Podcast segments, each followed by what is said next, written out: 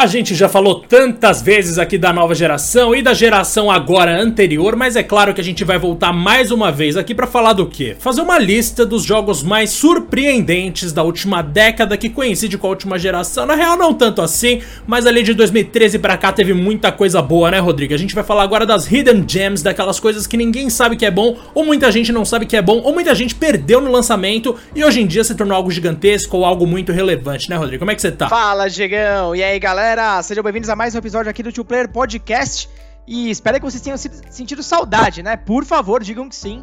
Né? A gente teve uma semana um pouco conturbada, é, muito cheio de coisas, mas a gente tarda, mas não falha. Galera, vamos voltar aqui à programação normal, sempre com episódios às terças e sextas. Claro que vez ou outra ele pode mudar um pouquinho o planejamento, né, galera? Vocês sabem muito bem disso, a vida é corrida, mas voltamos sempre ao projeto que amamos. E hoje a gente vai falar de muitos jogos que nós também amamos, Diego. Tem muita surpresa é, aqui que, imagino eu, a maioria dos ouvintes pode até nunca nem ter escutado falar.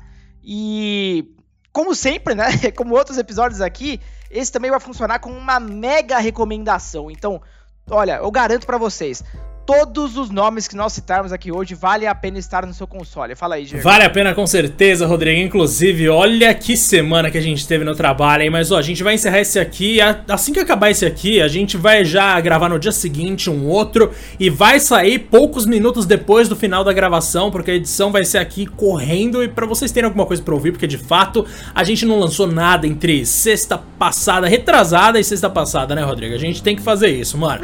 Mas ó, vamos lá, começar nossa lista já de uma vez aqui com um dos jogos que eu acho que são os mais antigos que a gente tem aqui nessa, nessa pré-seleção que a gente já fez, que é Gone Home que foi lançado ali em 2013 para PC na real, eventualmente chegou para PS4 e Xbox One, e para mim, pelo menos, foi um dos jogos indie mais relevantes da minha trajetória dentro do universo indie, sabe?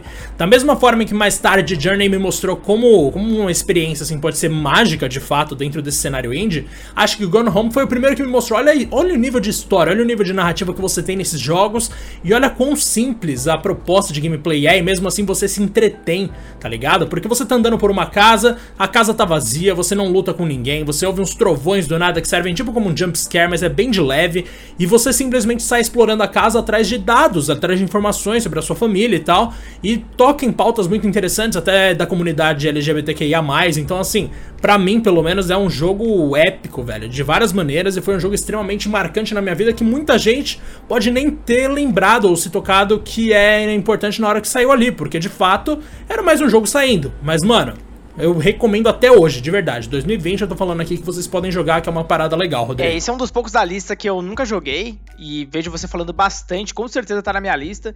E até é curioso ver que, pô, já fazem sete anos que o game foi lançado, cara. E eu ouço falar dele até hoje. Então, pelo visto, o negócio marcou mesmo.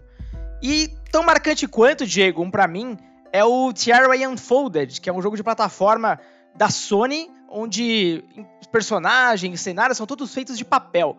É um jogo charmosíssimo, uma aventura leve e gostosa, com puzzles super criativos, uma pegada meio Nintendo, que a Sony inclusive vem adquirindo é, nos tempos aí que passam. A gente vai falar de um outro jogo também nessa lista que chega lá. E ele foi lançado originalmente pro Vita, mas, né, que, que Deus tenha aí o descanso do Vita, coitado. Depois ele foi relançado com o subtítulo Unfolded no PS4, também vendeu mal pra caramba, uma pena né? Uh, talvez ele tenha sido lançado no meio de gigantes, mas por favor, vão atrás desse jogo. Se você ama jogo de plataforma, vocês vão me agradecer. É um dos pouquíssimos jogos que usa o DualShock 4, o, touch, né, o touchpad, o microfone de uma forma super criativa. E é aquele tipo de jogo que você joga e sorri o tempo inteiro. Muito gostoso, é, recomendo fortemente, inclusive a versão do Vita também, se você, quem sabe, é um sortudo dono de Vita, vai jogar a versão que foi idealizada originalmente dos gênios da Media Molecule que também fizeram Little Big Planet, Diego, você chegou a jogar ele ou não? Cara, Little Big Planet eu acho que eu joguei só numa BGS, pra você ter noção. Não joguei em nenhuma outra ocasião. E mais recentemente a gente tem do mesmo universo ali o Sackboy, certo? Exatamente, o Sackboy Adventures, que agora mudou um pouco o foco, não é mais construção de cenário e pelo que dizem é maravilhoso também. Sem dúvida alguma, mano. Inclusive esse jogo do, da PlayStation que você citou agora, nossa, eu lembro quando você me contou pela primeira vez, veio uma história junto que, nossa senhora, Rodrigo, você é, você é uma pessoa muito iluminada, cara. Eu gosto muito de você. Mas enfim. muito obrigado. Mano, a gente teve em 2014 também ali próximo de Gun Home e de Terraway Unfolded, porque o Terraway é de 2015. A gente teve em 2014 uma demo que mudou para sempre os jogos de terror, porque, Nossa, mano, sim. a partir daquela daquele teaser jogável, no caso tô falando de PT, já tá muito claro, a gente teve ali algumas a implementação de alguns conceitos de puzzle e do própria experiência ali de como funciona o terror em primeira pessoa, que foi genial. E velho, uma pena que Silent Hills nunca aconteceu, como a gente já falou em várias ocasiões aqui. E eu sei que esse jogo na real já todo mundo conhece, não é surpresa para ninguém, mas mano, vamos parar para pensar que em termos do que se espera de uma demo, do que se espera de um teaser, o jogo é extremamente surpreendente, porque mano, quem imaginava que isso, que aquele joguinho ali de, de minutos de duração, dependendo de quão, quão bom você for. Mano, quem imaginava que aquilo ia ser tão impactante para uma indústria inteira, sendo que não era sequer um produto comercializado? Se eu não me engano, o bagulho, a demo saiu gratuita, certo? Sim, sim, a demo era gratuita mesmo. Olha isso, o impacto que um jogo desse teve sem sequer ter sido finalizado. Eu espero realmente que retomem o projeto um dia, mas aí fica aquele abraço pra Konami que é triste, né? A gente sabe que não dá pra esperar. Inclusive, PT tem muita história, né, Diego, ao redor do projeto. Ele foi um dos últimos em que teve o dedo do Hideo Kojima, antes daquela treta toda com a Konami, que resultou aí na saída do mestre logo após o lançamento do Metal Gear Solid 5, e deixou aí, na verdade, é, os PlayStation 4 que tinham o PT instalado como algo de raridade, né? Porque a Konami fez de tudo para aparentemente apagar toda a história que eles tiveram uh, com o Hideo Kojima. É bizarro até essa situação, né? E eles, obviamente, fizeram uma remoção da licença do PT, então não dá mais para baixar. E assim, realmente é incompreensível essa, essa perseguição da Konami. Ela não quer nenhum rastro do criador. Ela, enfim, cortou laços de fato, né, Diego? Como poucas vezes a gente viu nessa indústria. E, bom, sorte de quem tem ainda instalado, porque mesmo que você já tenha baixado uma vez, não dá mais para baixar de novo. Ele foi removido legalmente, tipo, total. Nem no PS5, nem no PS4, enfim. Triste, né? Mas é uma ficar aí na, na história dessa geração. Talvez seja o caso mais específico dessa geração, né? Tipo, é uma parada que realmente foi muito fora da curva. Então, assim, tudo que existe relacionado a PT é surpreendente de alguma forma. Inclusive a maneira como esse jogo surgiu e, foi, e lidaram com ele. Mas beleza, que marcou a gente, marcou. E Rodrigo, se você me permite aqui, eu vou partir para mais uma parte ali que partir para mais uma parte maravilhoso. Mas eu vou partir para mais um jogo que saiu ali no começo da geração, mais ou menos, né, no segundo ano da geração se a gente desconsiderar 2013, porque era muito muito comecinho mesmo e era tipo novembro que os consoles saíram. A gente tem nada mais nada menos do que Rocket League, mano. Velho, quando que a gente pensou na vida que ia dar certo um jogo de carro com futebol? Assim, eu não sei, eu já falei isso aqui em alguma outra ocasião, mas eu não sei por que eu jogo Rocket League. Primeiro, eu não gosto de futebol. Tipo, eu não gosto de assistir, eu só gosto de jogar, ou na vida real ou em videogame. Mas, tipo, não tem nada a ver necessariamente com futebol, além do fato de que existe bola e gol, porque não são pessoas correndo. E eu detesto carro em todos os sentidos. Eu odeio falar de carro, odeio ouvir gente falar de carro, odeio filme de carro, odeio ver carro, não gosto de nada relacionado a carro. E mesmo assim, eu tô jogando Rocket League, mano. Então, tipo, eu simplesmente não sei se isso é surpreendente na minha vida ou pela proposta inusitada de fato, porque assim, mano, quando saiu esse jogo de verdade, todo mundo ficou abismado com quão gostoso era jogar aquilo. Porque em tese é um negócio que não faz sentido nenhum, mas acabou fazendo muito sentido. É, a ideia é bizarra, mas no fim das contas é como você falou, é um jogo puramente arcade, muito divertido, muito engraçado, a física colabora muito, né? Você vê aquele monte de cara voando sem saber o que fazer, sem acertar a bola. Muito engraçado quando você joga com aleatórios e quando você se une com algum amigo para jogar online contra outros, nossa, aí é outra experiência. Eu, inclusive, recomendo muito ele a ser jogado no Switch, porque o Switch, na hora que você tira os Joy-Cons, já viram dois controles, você já pode jogar localmente online com um amigo ali sem muitas dificuldades. E é o jogo perfeito, inclusive, para você levar para qualquer lugar, né? Vamos combinar. É, depois também ele explodiu ainda mais popularidade, porque se tornou um jogo gratuito, né? Com microtransações, mas nada que influenciasse na experiência. Você pode ficar jogando ele à vontade, sem gastar um centavo. E você pode ter certeza que você vai jogar muito, porque tem todo uma, um lance de ranking, tem um uma cenário de esportes dele é, é bem forte também, né? Impressionante como esse jogo se desenvolveu. E com certeza uma das joias aí de multiplayer dessa geração. De fato, cara, não tem nada a acrescentar, simplesmente a... fica a recomendação máxima que joguem Rocket League, pelo amor de Deus. Eu também não gosto nem de futebol nem de carro, mas o negócio é muito bom. Rodrigo, eu, tenho, eu sei que você tem que tocar sua lista agora um pouco também. Olha, eu vou começar aqui, Diego, por um jogo que, aliás, eu vou falar de dois, na verdade, depois eu vou discorrer mais isso, mas que eu descobri graças ao Game Pass. Né? Eu ouvia muito falar desses jogos, mas de fato comprar nada, buscar uma promoção não rolava, ver o Game Pass, pá. O primeiro que eu queria falar é o Plague Tale Innocence, a Plague Tale Innocence, Ele é uma história que se passa numa época mais, assim, quase uma Europa medieval, né? Onde rola uma praga, né? Ninguém sabe ao certo ainda o que tá acontecendo, tá matando todo mundo, tá dizimando a população, não há uma cura. E a chave do segredo de tudo isso é o irmão menor da personagem principal. E eles saem numa jornada aí, são puzzles sempre em dupla, né? Onde você controla dois personagens que são basicamente personagens fracos, por assim dizer, em força, né? Em habilidades, com lutas, por exemplo. Então você tem que usar mais a cabeça um pouco mesmo para resolver os desafios e chegar numa parte onde uh, a história toda se desenrola. Afinal, muitas das, das pessoas estão atrás dessa criança, né? E o perigo maior é que ela seja sei lá, talvez morta para experimentos, para criar uma vacina, não se sabe. E a jornada desses dois é maravilhosa, cara. É impressionante, é um jogo muito bonito, né, para uma desenvolvedora tão pequena. E a, nossa, toda a narrativa, todo o desenvolvimento, né, da trama me deixou assim, completamente imerso do começo ao fim, cara. Eu não parei de jogar esse jogo na hora que eu baixei até terminar, Diego. Você chegou a jogar? Mano, eu falei pra você, né? Eu cheguei a jogar durante uma live do IGN, se não me engano. Tem essa live no nosso canal do YouTube, deve ser só um pouco difícil de achar. E eu lembro que era bem focado em furtividade ali o trecho que eu joguei e bate com o que Bastante. você falou, né? Porque de fato são personagens frágeis, assim, são pessoas que não tem, não faria sentido elas terem habilidade de combate. E parece que sim, é um jogo com bastante foco em narrativa e, portanto, em tornar o negócio mais emocionante, né? Algo semelhante a The Last of Us, pela premissa de, tipo, de ter uma doença geral, mas muito mais pautado na realidade, porque, se eu não me engano, é ali o período da peste negra. Né? Exato. Então, assim, realmente é um jogo que tem que coloca mais uma vez uma pessoa que é particularmente frágil, que pode ser resposta para uma salvação, e outra que tá querendo proteger essa pessoa por motivos pessoais que a gente identifica, que a gente acha muito mais justos do que a ideia abstrata de salvar o mundo. Bom, né? Diegão, continuando a minha saga pelo Xbox Game Pass, agora um outro jogo que, nossa, me prendeu também do começo ao fim, a exemplo do Black Tail, e que hoje é de uma produtora que pertence ao, ao Microsoft Game Studios. Eu tô falando da Ninja Theory, que produziu é, Hellblade, Senua Sacrifice. Esse jogo foi feito quando eles ainda eram independentes, né, sem muito orçamento, mas é impressionante a, a, forma como ele coloca você dentro do jogo, principalmente graças ao som 3D. Então eu recomendo fortemente que todo mundo jogue ele com um fone que suporte essa tecnologia, porque o som é uma parte vital de toda a experiência.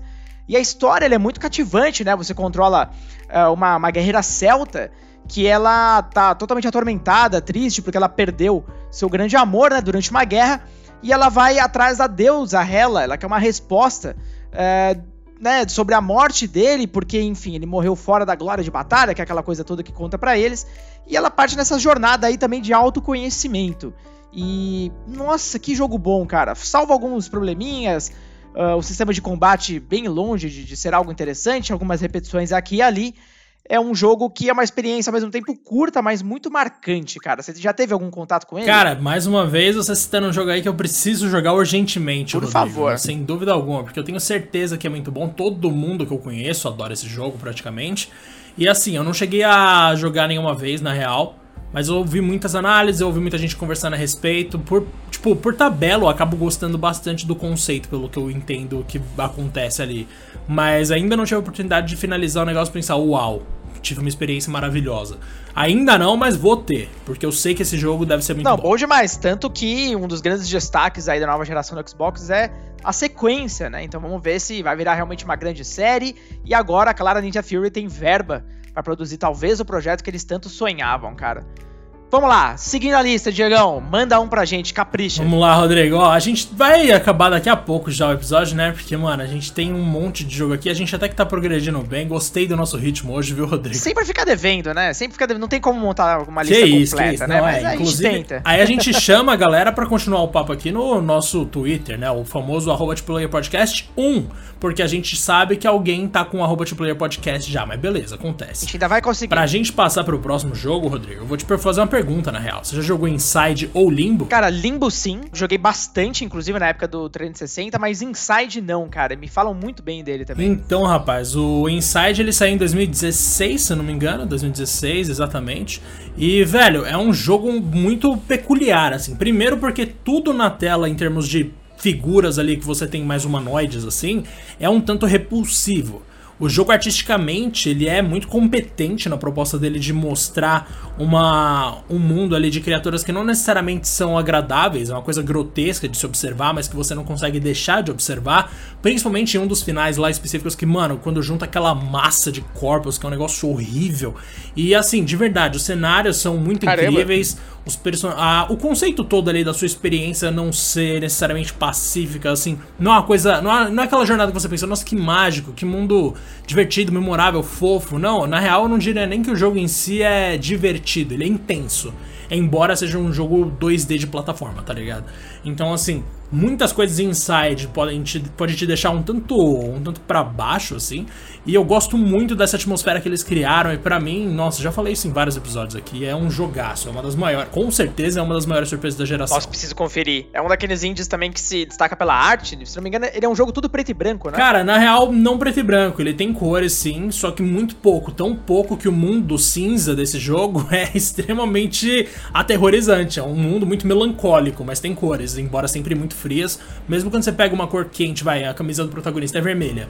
Mas ela tá tão. Ela é tão fosca que você sente quase Cara, como se ela se integrasse legal, ali num cenário de cores frias. Agora, Diego, olha só que interessante. A gente falou de muitos jogos desconhecidos, talvez as pessoas que estão nos ouvindo aqui falam isso novamente, nunca tenham escutado falar deles. E eu trago uma opção aqui que eu, eu julguei interessante, você concordou também. É uma mega série, né? Uma série das mais famosas do mundo geek é feita por uma das maiores desenvolvedoras de games do mundo. Aí você pensa, mas tá, que bizarro isso, né? É, em teoria, aqui entram projetos de produtoras menores, a gente nunca ouviu falar. Mas esse tem alguns detalhes particulares. Eu tô falando do Star Wars Fallen Order da EA. Por que, né? Só explicando por que eu sugeri esse bendito nome. Cara, um jogo de Star Wars você tem uma, uma certa expectativa. Mas, do meu, na minha opinião, não do lado da EA. A EA, ela é, gerenciou muito mal a marca, na minha opinião. É, Star Wars Battlefront 1 era um jogo que, ainda que interessante, extremamente pobre em conteúdo. O Battlefront 2, eu não preciso nem explicar toda aquela polêmica com as microtransações, foi uma bizarrice atrás da outra. E aí, ainda na época, continuava com aquele argumento de que os jogos single player tinham morrido, né, que o futuro era multiplayer, que não sei o que, jogos como serviço.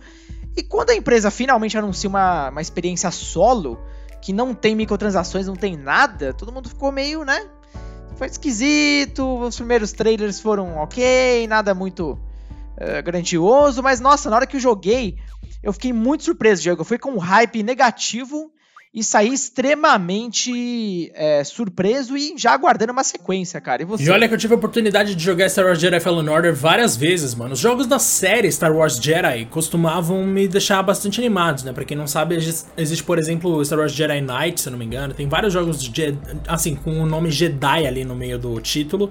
E, velho, assim, eu não vou negar que eu não tinha expectativa alguma, né? É mentira eu falar que eu não tinha expectativa alguma, porque, como eu falei, num evento de preview que rolou, acho que em. Mano, eu não vou lembrar onde foi. Mas foi em algum lugar dos Estados Unidos e, tipo, foi muito bom, velho. Foi muito bom de verdade, assim. Eu fiquei animadíssimo com o jogo. Era uma vibe que misturava vários conceitos, né? Eu cheguei a falar com o diretor desse jogo. Qual é o nome do cara? Stig Asmussen? Olha é só. É ele, né? Isso, e, mano, que era do God of War 3, inclusive. É ele mesmo. Aí, tipo, ele me explicando várias paradas lá que ele tinha pensado pro jogo. Ele tava mega nervoso. Acho que ele entendia essa parte de que a EA não tava acostumada a fazer jogos single player bons ou mesmo single player ponto, tá ligado? Porque, como a gente falou, assim, a gente. É engraçado, né? A EA tinha esse posicionamento meio retrógrado em relação a jogos single player. Quando a gente sabe que um dos principais motivos do sucesso da Sony nessa geração, ou em qualquer outra geração da Sony, são jogos single player, mano. Mas enfim, beleza. Aí, tipo, beleza, eu fui jogar lá, curti muito o esquema de você ter o sabre duplo, maluco. Como é bom você poder ter um sabre duplo e você poder personalizar as cores. É um jogo que ele sabe te divertir não só durante o gameplay, como na parte de customização. Animal, né? Embora você só tenha ponchos para você colocar no seu personagem. Nossa senhora, passou uma moto pesada aqui. Esse cara Embora você acelerado. só tenha ponchos aqui, é claro que você tem ali umas espadas bem legais e tal. O cabo da espada, que é um negócio que eu sempre prestei muita atenção. Meu favorito do cinema, inclusive, sempre foi o Qui-Gon Jinn. Então, mano, na moral, assim, esse jogo me surpreendeu de várias maneiras e com certeza ninguém esperava que a EA ia acertar em um jogo de Star Wars single player, porque a EA erra em todo jogo de Star Wars que ela faz. Mas beleza, esse ficou muito bom. Rodrigo. Não, e finalmente, né, ele teve sucesso comercial, vendeu muito mais de 10 milhões de cópias. E tem ainda tem um detalhe, né, Diego? Acho que ele mencionou o BD1, que é o robozinho que acompanha ele, super simpático. Ah, muito bonitinho. Muito lindinho, dá pra você customizar ele também. Né? E um detalhe também interessante, na hora que eu falei o nome do jogo, eu esqueci justamente da palavrinha importante chamada Jedi. Mas tudo bem, acho que todo mundo entendeu. E vamos ver se a EA também entendeu, né? Que a galera tá assim na seca por jogos desse gênero. Com certeza a gente vai ganhar uma sequência aí nessa geração. Diego, qual será o nosso próximo game? Cara, nosso próximo game tem uma pitadinha de Brasil. Eu vou falar para vocês que Ô, ele louco. tá entre os jogos mais bem Aí avaliados sim. de todos os tempos no Metacritic. Isso é maluco, Ou seja, cara, é, é. mano, aquela lista. Para quem não tá ligado, eu e o Rodrigo a gente fez um episódio falando quais são os 100 melhores jogos da história de acordo com o Metacritic. Ouça, é muito tem bom. algumas coisas ali que eu concordo, tipo Resident Evil 4, Zelda Ocarina of Time, Zelda Breath of the Wild, o Final Fantasy IX, Tony mas tem outras coisas ali que são, que são bizarras, tipo Tony Hawks, mano. Entendo, beleza. Na média a galera gostou muito, mas para, não é um dos melhores jogos da história, mas beleza. Enfim. Confere esse episódio depois que acabar esse aqui, porque é um episódio muito bom, gosto bastante dele. O ponto é, Celeste foi. A parte visual ali, grande parte ou toda ela, foi feita por desenvolvedores brasileiros, né? Por um estúdio brasileiro. E maluco, esse jogo, ele é excelente, é um excelente jogo de plataforma, com certeza muito inteligente, mas assim, o que torna toda a sua jogatina mágica é justamente a parte de arte ali, aquela pixel art que, mano do céu, os caras levaram o bagulho para outro nível. É simplesmente absurdo você pensar que é um jogo que, assim, talvez ele até fosse viável em gerações anteriores, mano. Mas não, a galera da época não tinha como fazer com esse nível de beleza. Talvez eles não tivessem a visão só. Mas alguma coisa ali aconteceu que simplesmente os mundos ali são mágicos, as fases são maravilhosas e a trilha sonora é uma coisa absurda, mano. Então, se vocês tiverem a oportunidade, joguem, de verdade. Ah, e fora o desafio que deixa o jogo viciante pra caramba. Você tenta a mesma fase 72 vezes e não desiste. É, e assim que você consegue cumprir é um, nossa, uma felicidade tremenda, né? Dá gosto de encarar o desafio desse Celeste. Não à toa ele ganhou como melhor jogo indie, né, Diego, no The Game Awards 2018. Olha só que bacana. É, tava acompanhando a felicidade do cenário brasileiro. Esperamos ver aí mais brazucas bombando aí no cenário mundial. Cara, e o próximo game, Diego? Ele é, é, um game muito curioso porque ele bombou muito também por causa das redes sociais e influenciadores. Olha só, estamos falando de uma era muito mais atual. E eu tô falando aqui do Fall Guys, que é o famoso Olimpíadas do Faustão em forma de jogo, cara. Que jogo viciante, fala aí. Cara, demais. Uma amiga minha, né, ela chegou a jogar isso aí na E3 e ela me mandou uma mensagem falando: Ô, oh, então, o jogo é muito estranho, mano. Eu falei, como assim? Ela falou, ah, do nada você tá, tipo, é você e mais 60, você e mais alguns jogadores, eu não lembro o número de cabeça. Aí tem um negócio lá, tem uma fase que cai bola do céu e você tem que desviar, tem outra fase que se você ficar de pé no lugar errado, você cai.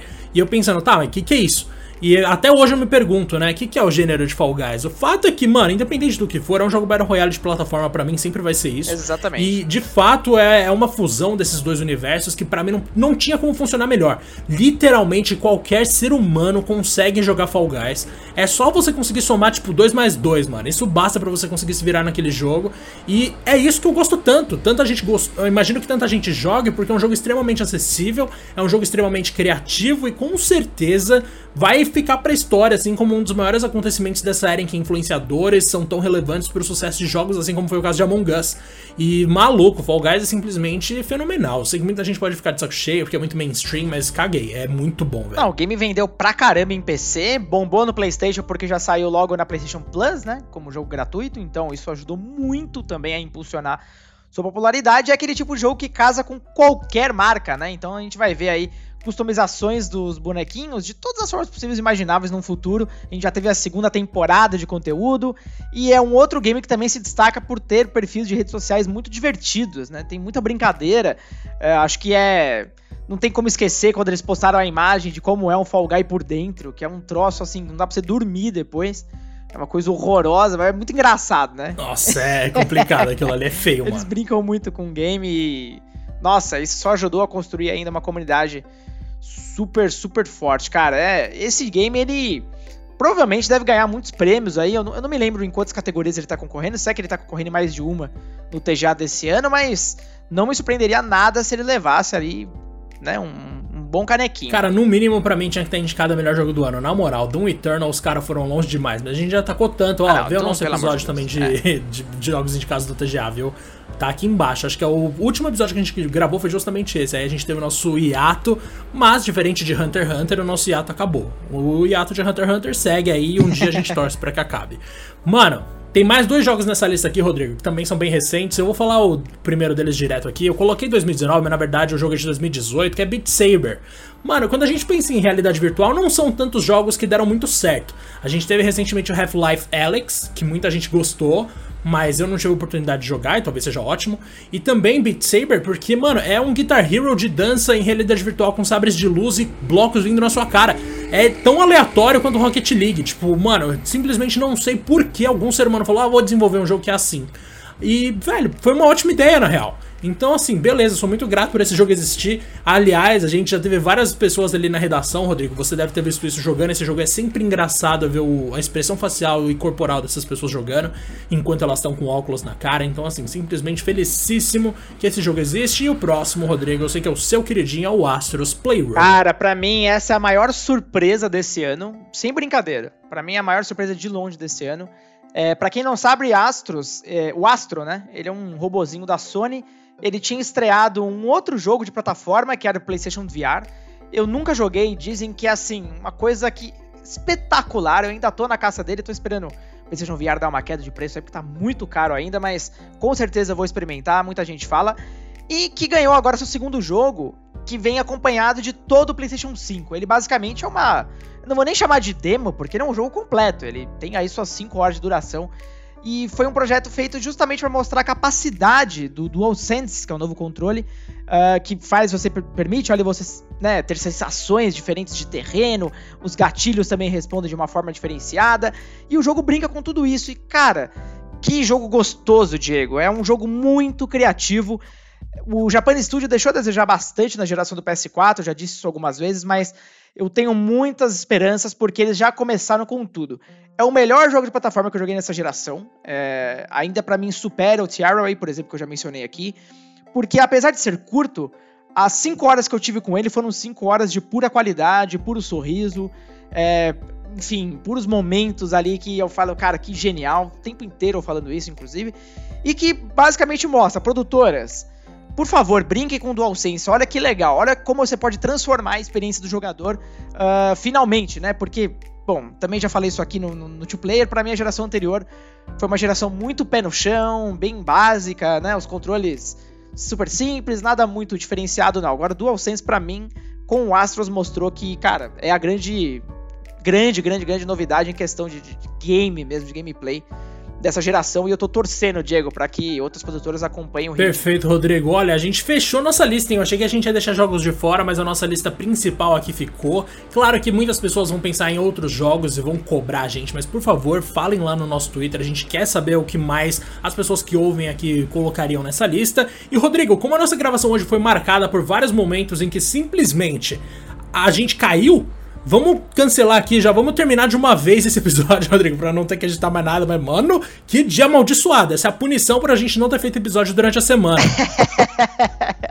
não, o gravador do Windows tá puto, o Discord tá puto, tá tudo puto. O Spotify deve tá puto também, porque a gente não publica nada lá.